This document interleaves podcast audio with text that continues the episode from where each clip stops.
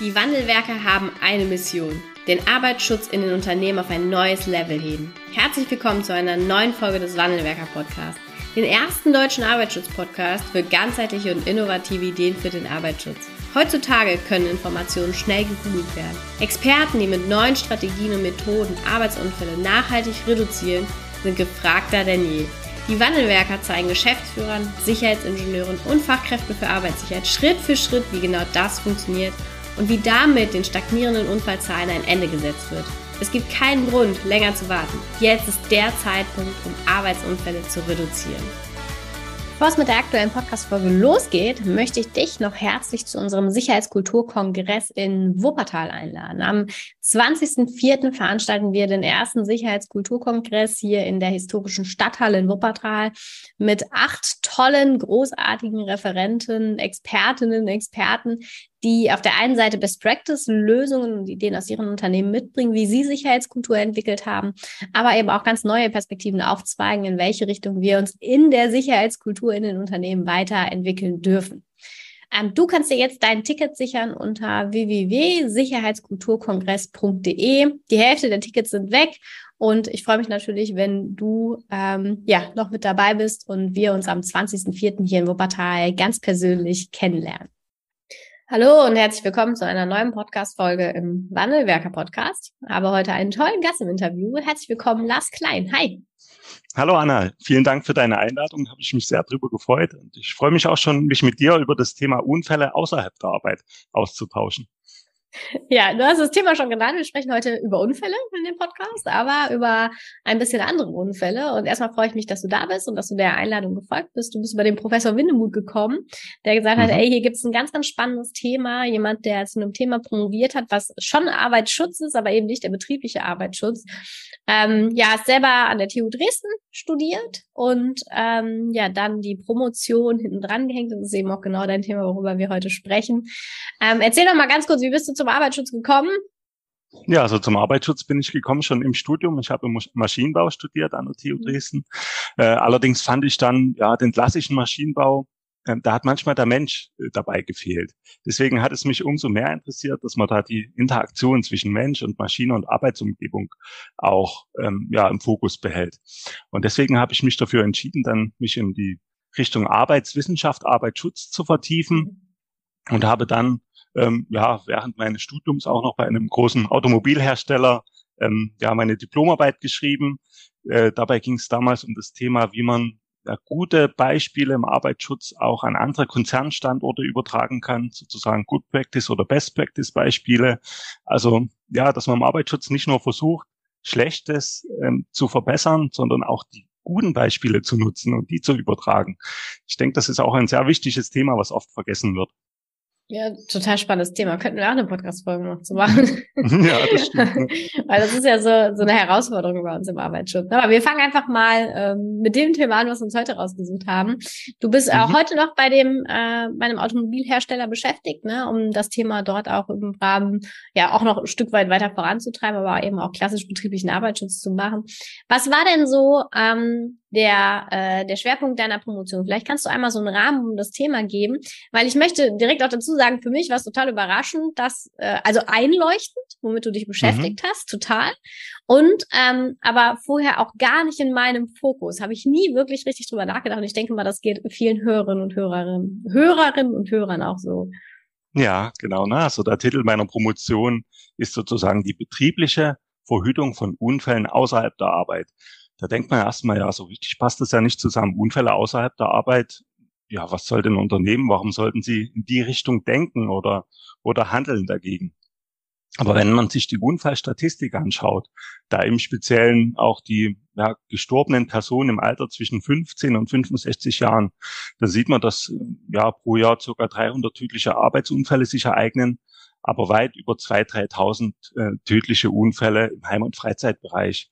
Heißt es eigentlich 95 Prozent der tödlichen Unfälle sich außerhalb der Arbeit ereignen.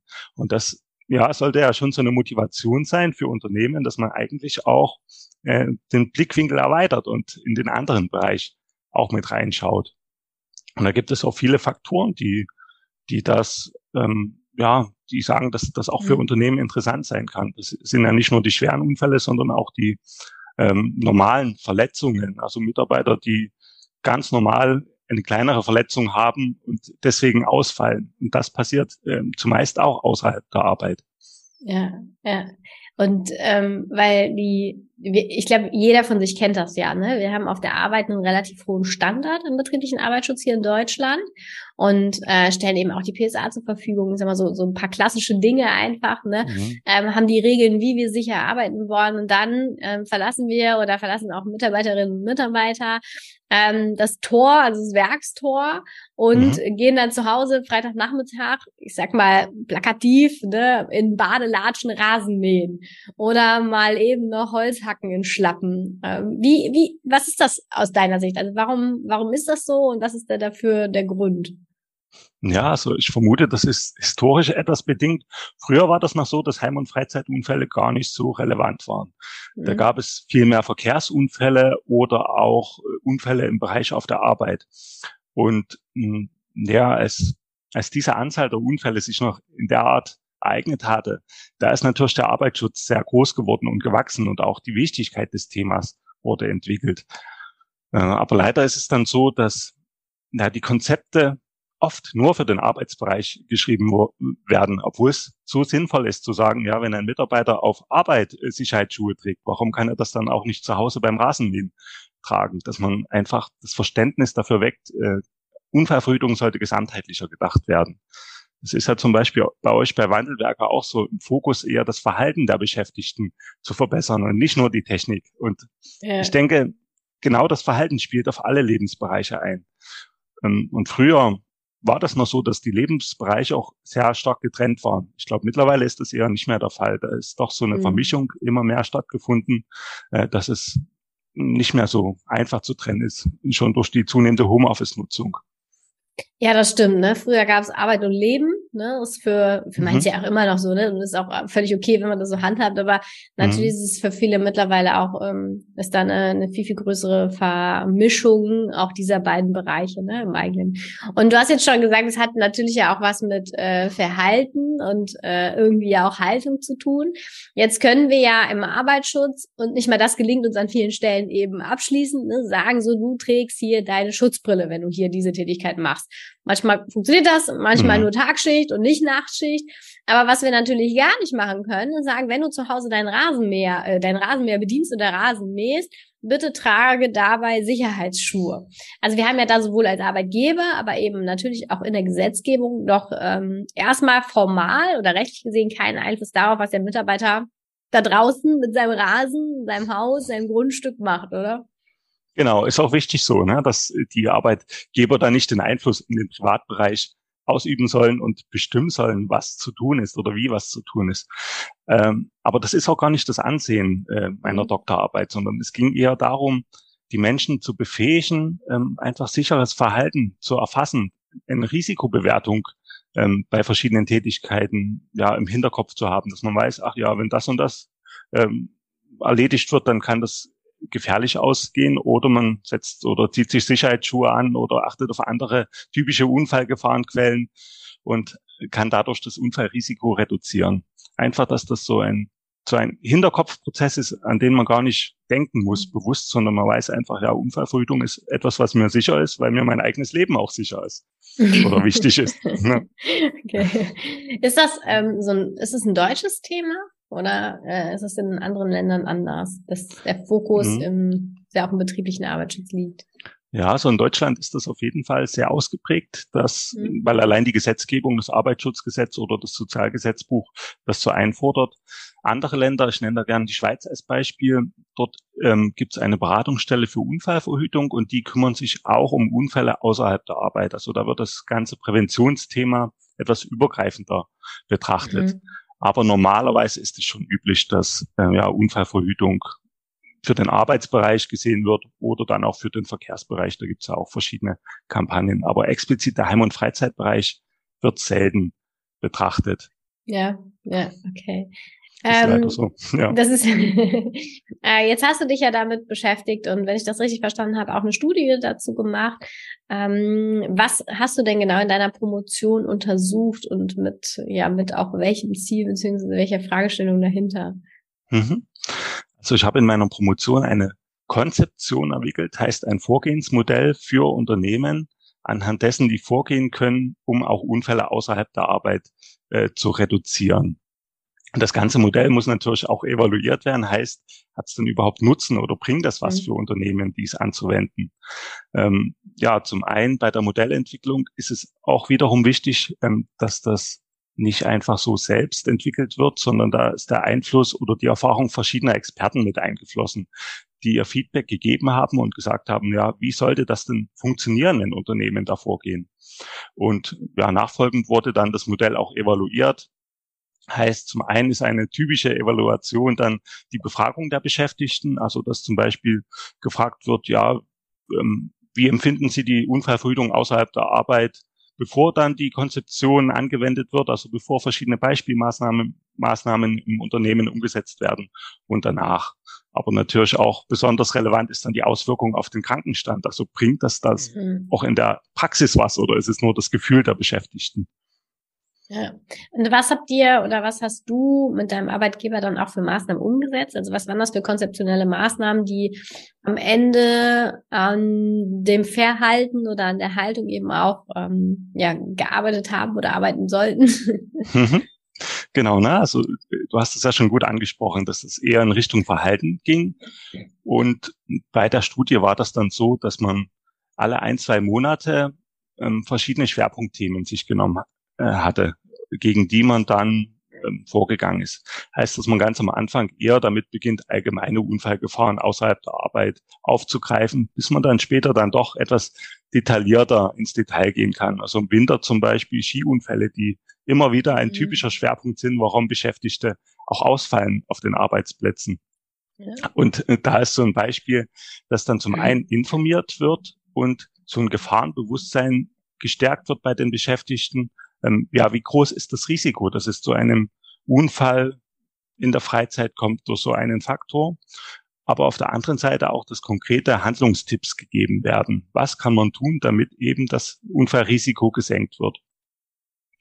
Ähm, ja, idealerweise werden dann auch noch weitere ähm, ja, Kampagnen oder verschiedene Arten vielleicht vorhandene Broschüren mhm. mitgenutzt, um die Mitarbeiter zu sensibilisieren, Videos dafür genutzt oder dann ähm, ja auch wenn man Sturz- oder Stolperunfälle als Beispiel thematisiert, dass man da auch sehr gut die Verbindung zwischen Arbeit und Heim- und Freizeit herstellen kann. Mhm. Das bietet sich immer am idealsten an, weil dann sind die Beschäftigten gefühlt noch offener dafür, weil das auch so ein Thema für alle Lebensbereiche ist.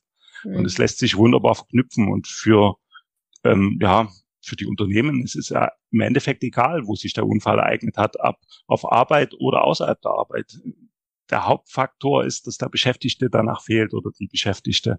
Und das gilt es ja zu vermeiden. Hm. Das stimmt. Ähm, das heißt, ihr seid über mehrere Themen gegangen im Rahmen der, der Konzeption des Studiendesigns und habt dann mehrere Themen über unterschiedlichste Medien an die Mitarbeiter und Führungskräfte herangetragen. Genau, ne? also im Rahmen der Promotion habe ich da insgesamt fünf, 25 Schwerpunktthemen entwickelt, wobei man bei der Themenauswahl ähm, im Heim- und Freizeitbereich Bereich ist das riesig. Also man, mhm. ähm, ja, das ist wieder so eine, so ein Grund, warum dann auch so eine Konzeption notwendig ist, weil es schon bei Unfällen ja. verschiedene Herangehensweisen gibt. Ne? Also wo ist ein Unfall geschehen? Wie äh, hat er sich ereignet? Weshalb ist er passiert? Ne? Also ist es vielleicht Unaufmerksamkeit, Ablenkung?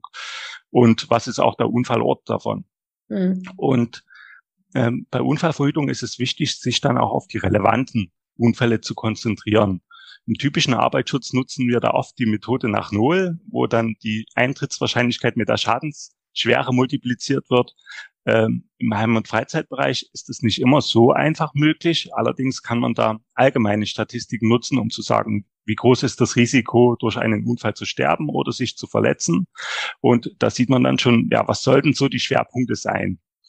Und dann gibt es mhm. auch noch belegschaftsspezifische Faktoren. In einem typischen Unternehmen, wo viele Männer arbeiten, eignen sich andere Unfälle als in einem Unternehmen, wo viele Frauen arbeiten, einfach weil die äh, ja, Lebensweisen anders sind. Ja, ja, okay. Also so die, die klassische montagsmorgens Fußballplatz-Verletzung, äh, ne? Ja, zum Beispiel. Die ist, glaube ich, so der Klassiker. Was haben wir, wo viele Frauen arbeiten? Was haben wir da für Verletzungsschwerpunkte?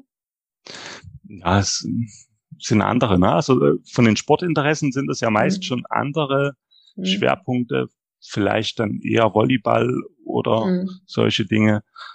Ähm, ja, also das das unterscheidet sich schon etwas, wobei man auch sagen muss, dass es allgemein in Unternehmen, wo viele Männer arbeiten, kommt es auch zu mehr Unfällen.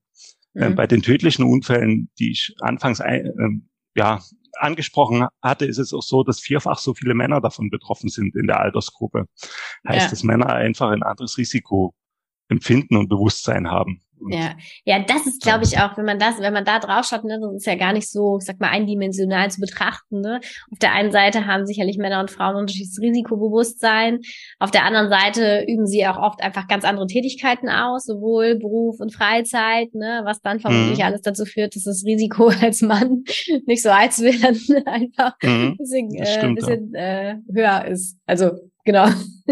Genau, ja. ja. Ja, und ist nicht nur das Geschlecht, auch das Alter, was damit ja. großen Einfluss hat. Ne? Also wie alt ist die Belegschaftsstruktur? Ist eher jünger oder eher älter? Mhm. Auch da verändern sich die Unfall, Unfallmechanismen, die ja, dann auftauchen im Alter, wo man dann eher Sturzunfälle hat und wo die Beschäftigten dann auch eher länger ausfallen durch Unfälle. Mhm.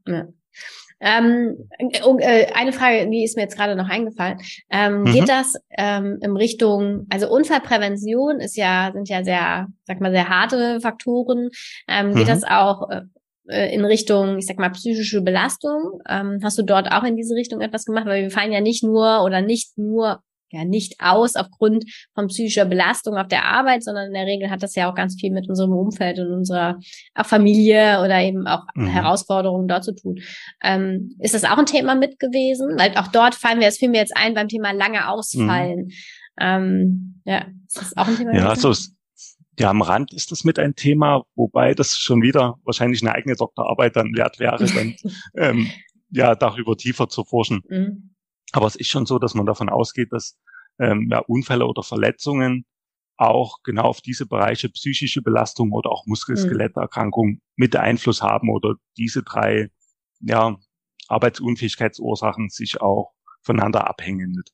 Und da gilt es natürlich ja, gegen alle zu wirken. Ne? Und nicht nur eins dann gezielt sich rauszunehmen, sondern das einfach so ein bisschen größer zu betrachten als nur einzelne Dinge.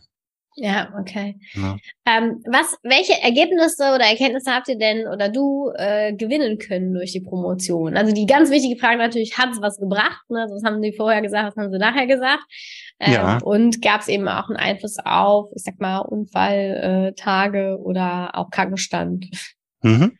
Genau, also vorher bei der Erstbefragung, die vor, ähm, vor den Maßnahmen durchgeführt wurde, war es so, dass es schon in der Belegschaft noch ja, Vorbehalte gab, ähm, ob denn ja das so sinnvoll ist, dass das Unternehmen das macht. Und äh, ja, man konnte sagen, dass dass hier eine deutliche Steigerung erreicht werden konnte. Und nachdem kommuniziert wurde darüber, fand er das die Belegschaft auch zunehmend besser.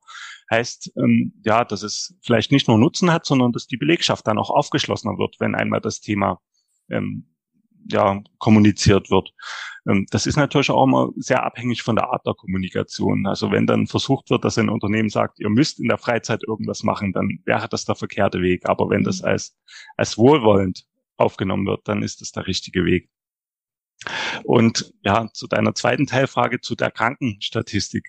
Auch da hat sich gezeigt, dass die Anzahl der Verletzungen, Verletzungen deutlich reduziert werden konnte. Also um 30 Prozent war eine Reduzierung möglich in dem Versuchszeitraum. Okay. Heißt, es spricht deutlich dafür, dass die Anwendung der Konzeption mit hoher Wahrscheinlichkeit auch ähm, mhm. ja, wirksam ist.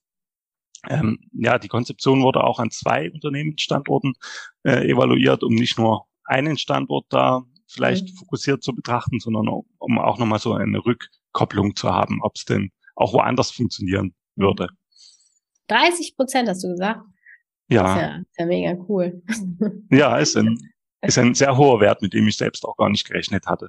Ja, weil wenn man das mal umrechnet, auch nachher auch Geld, ne? also was das eben auch für den Arbeitgeber bedeutet, das ist ja etwas, was sich, was sich quasi nur lohnen kann. Wir wissen auch, der, natürlich mhm. wissen wir faktisch, Return on Prevention gilt vermutlich auch für den Heim- und Freizeitbereich. Zur Vermeidung von mhm. Unfällen.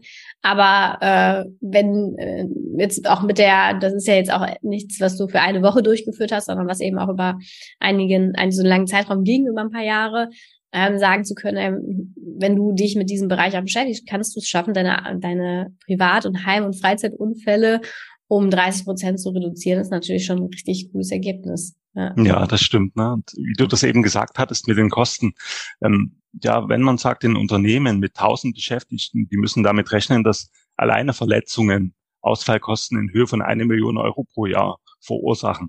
Mhm. Und wenn man da sagen kann, ja, eine Reduzierung selbst nur um 10 Prozent äh, sind mhm. schon 100.000 Euro, die man für andere Dinge viel sinnvoller einsetzen kann, ähm, ja. anstatt ja nur nur um sozusagen Unfallkosten zu ja. äh, auszugleichen damit. Und das ist ja eigentlich auch schon eine gute, gute, gute Motivation für das Thema. Ja, finde ich auch. Und vor allen Dingen auch, ich sag mal, mit dem, was dahinter steht, zu sagen, du, es geht nur darum, dass du dich nicht nur auf deinen, deinen betrieblichen Arbeitsschutz fokussierst, sondern dass du den privaten Bereich mit einbeziehst. Ne? Also das ist ja, ist ja jetzt nicht was komplett Neues für die Unternehmen, sondern einfach nur die Erweiterung des Themenfelds. Und dann so ein Ergebnis zu erzielen, ist doch, ist doch super. Ja, das stimmt. Ne? Und das ist auch so ein Grund, ähm, ja, man könnte ja auch sagen, dass andere Organisationen eher in die Richtung mhm. wirken sollen. Aber gerade Unternehmen haben da große äh, ja, Vorteile, aber auch Wirkungsmechanismen. Unternehmen haben oft schon betriebliche Arbeits- und Gesundheitsschutzexperten an Bord, die ja. auch ein großes Fachwissen haben, um so ein Thema voranzutreiben. Ja, auf der anderen Seite ist es auch so, dass Unternehmen eine große Vorbildwirkung für die eigenen Beschäftigten mhm. haben, die oft unterschätzt wird. Dass, äh, ja, wenn Unternehmen etwas vorschlagen, dass man dem auch oft oder mehr vertraut, als wenn es vielleicht in den öffentlichen Medien vorgeschlagen wird. und das ist ja Hat vielleicht auch was mit dem Grund. Abhängigkeitsverhältnis zu tun. Ne? ja, schon, schon auch mit, ja. ja Aber auch ja. so eine Vertrauensbasis, auch ja, dass wenn Kollegen sich dran halten, wenn man mhm. das sieht, dass die Kollegen gewisse Dinge machen, dann schaut man sich da auch was ab. Mhm. Insbesondere im jungen Alter, da ist man wieder bei der, bei der Alterskurve dann, dass vielleicht äh, Auszubildende dann, dann eher schauen, verhalten sich die Kollegen sicher und dann ja. das auch mitnehmen für ihr Leben. Ja, ja, und man muss auch faktisch mal sagen, wir sind einfach viel auch auf der Arbeit, ne? Also die Zeit, die wir auf der Arbeit mit den Kollegen verbringen, ist bei vielen einfach bei weitem größer als die, die ich mit meinen Kindern oder meiner Frau verbringe, ne? Also macht das mhm. schon noch irgendwie Sinn, das dort zu tun und dort zu platzieren, vor allen Dingen, weil der Unternehmer ja auch oder der, der Arbeitgeber auch direkt direkt da, ich will nicht sagen Nutznießer davon ist, ne, aber im Grunde genommen schon auch davon profitiert, wenn die Mitarbeiterinnen und Mitarbeiter sich auch zu Hause gesund und sicher verhalten. Ne? Genau, ja. ja. Ja, und in Deutschland ist das zum Glück auch so, dass es ja mittlerweile wie so eine ethische Einstellung gibt, dass eigentlich jeder Unfall vermieden werden soll. Das ist manchmal gefühlt in anderen Ländern noch anders, aber bei uns ja. ist das zum Glück so, dass das die Gesundheit der Menschen sehr im Mittelpunkt steht und eigentlich das ist, ähm, ja, was am wichtigsten im Leben ist und nicht andere Dinge. Auch wenn man ja oft Unternehmen vielleicht daran erinnern muss, dass ähm, mhm. ja nicht unbedingt ja das, das höchste Kapital oder, oder der schnelle Erfolg, die schnelle Anerkennung ähm, ja, ja nachhaltig sinnvoll ist, sondern dass, dass die eigenen Beschäftigten schon das sind, was äh, durch die das erreicht werden kann. Ja, ja, das stimmt. Ähm, was ist, ähm, also würdest du jetzt, wenn ich dich jetzt fragen würde, sollten die Unternehmen das tun in Deutschland? Sollten das eben auch mehr Unternehmen tun als jetzt, sag mal, dein Unternehmen? Was wäre so deine, deine Empfehlung?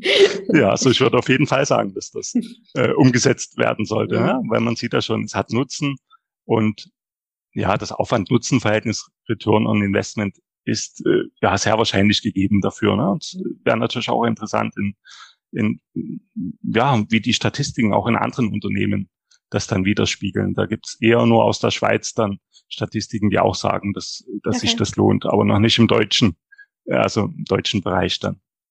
Ja, total spannend. Ähm, aber leider auch nicht so, so tief erforscht, wie man das ja normalerweise kennt. Also im Arbeitsschutz habe ich immer das Gefühl, da gibt's ja sehr viel Forschung in dem Bereich und da sind viele Dinge schon bis ins kleinste Detail erforscht worden äh, Im Heim- und Freizeitbereich ist es einfach nicht, nicht vorhanden. Das war für mich mhm. auch so eine Schwierigkeit bei der Promotion, dass, mhm. ähm, ja, dass, dass es eher so eine ganz grundlegende Forschung dann war und man nicht so sehr ins Detail gehen konnte, wie, wie das eigentlich vorgesehen ist mhm. in der ja, Wissenschaft. Verstehe ich. Verstehe.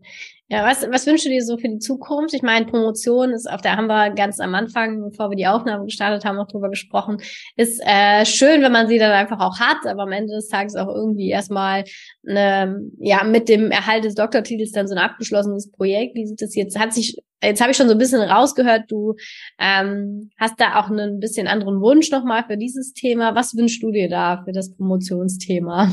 Ja, also generell wünsche ich mir natürlich, dass Unfallverhütung als ein Interventionsfeld für alle Lebensbereiche verstanden wird und nicht so abgegrenzt, ja, sobald ein Beschäftigter aus dem Werktor rausgeht, dann ist das ganz egal, sondern dass man einfach sagt, ja, Sicherheit ist, ist überall wichtig, einfach in allen Zeiten, in denen man lebt.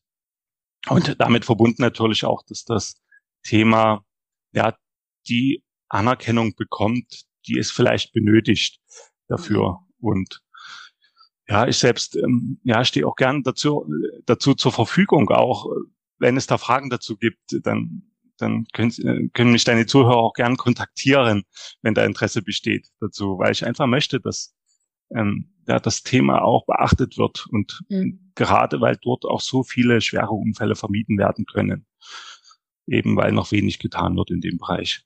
Ja, wir, wir verlinken dich mit im, in dem LinkedIn-Beitrag auf jeden Fall, so dass du auch findbar bist ähm, ja, und man dich da gerne ja. auch zu kontaktieren kann. Weil bei dir kriegt man natürlich auch nochmal eine Idee davon, ne, wie man das Ganze dann umsetzen kann, welche Themenschwerpunkte man setzen kann, ne?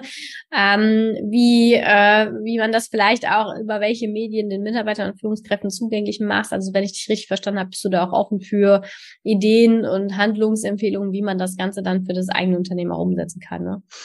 Ja, genau. Also auch im Rahmen meiner äh, Doktorarbeit habe ich auch dann einen Leitfaden entwickelt, der dann mhm. von Unternehmen genutzt werden kann. Das ist dann immer schwierig, in so einem Podcast da so viel darzustellen oder zu erklären, weil natürlich auch viel mehr dahinter dann ist oder viel mehr Handlungsempfehlungen ja. existieren.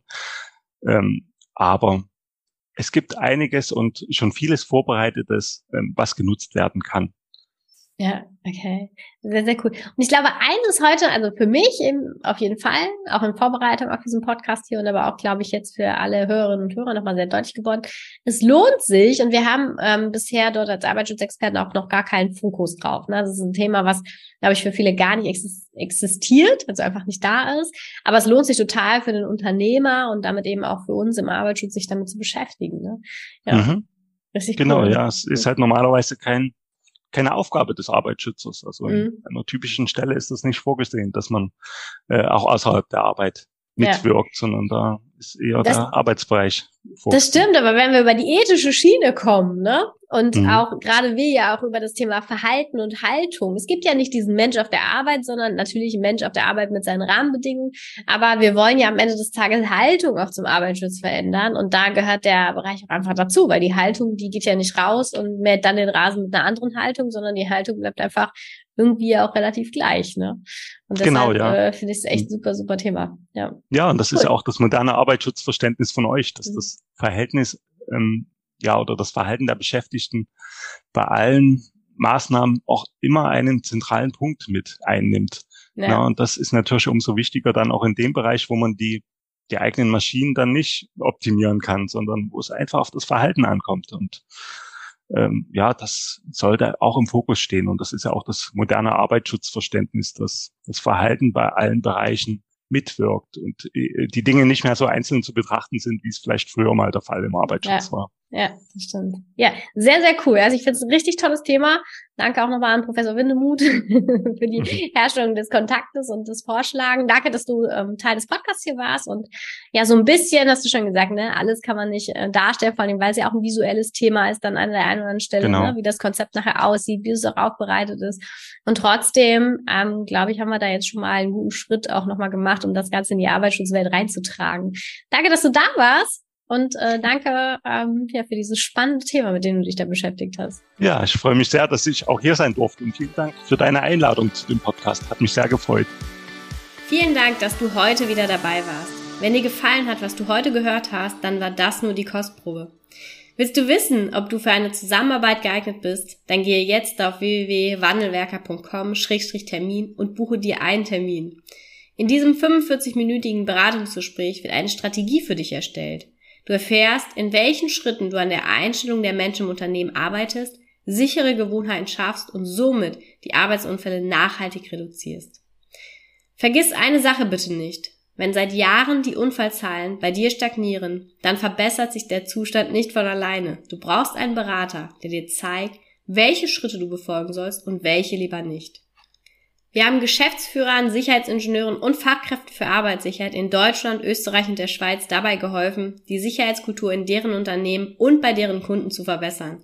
Als Kooperationspartner des Verbandes für Sicherheit, Gesundheit und Umweltschutz bei der Arbeit liegt es uns am Herzen, dir das notwendige Handwerkszeug auf dem Weg zur Vision Zero zu zeigen und bei der Umsetzung zu unterstützen. Wenn du wissen willst, ob du für eine Zusammenarbeit geeignet bist, dann sichere dir jetzt unter www.wandelwerker.com-termin deinen persönlichen Termin.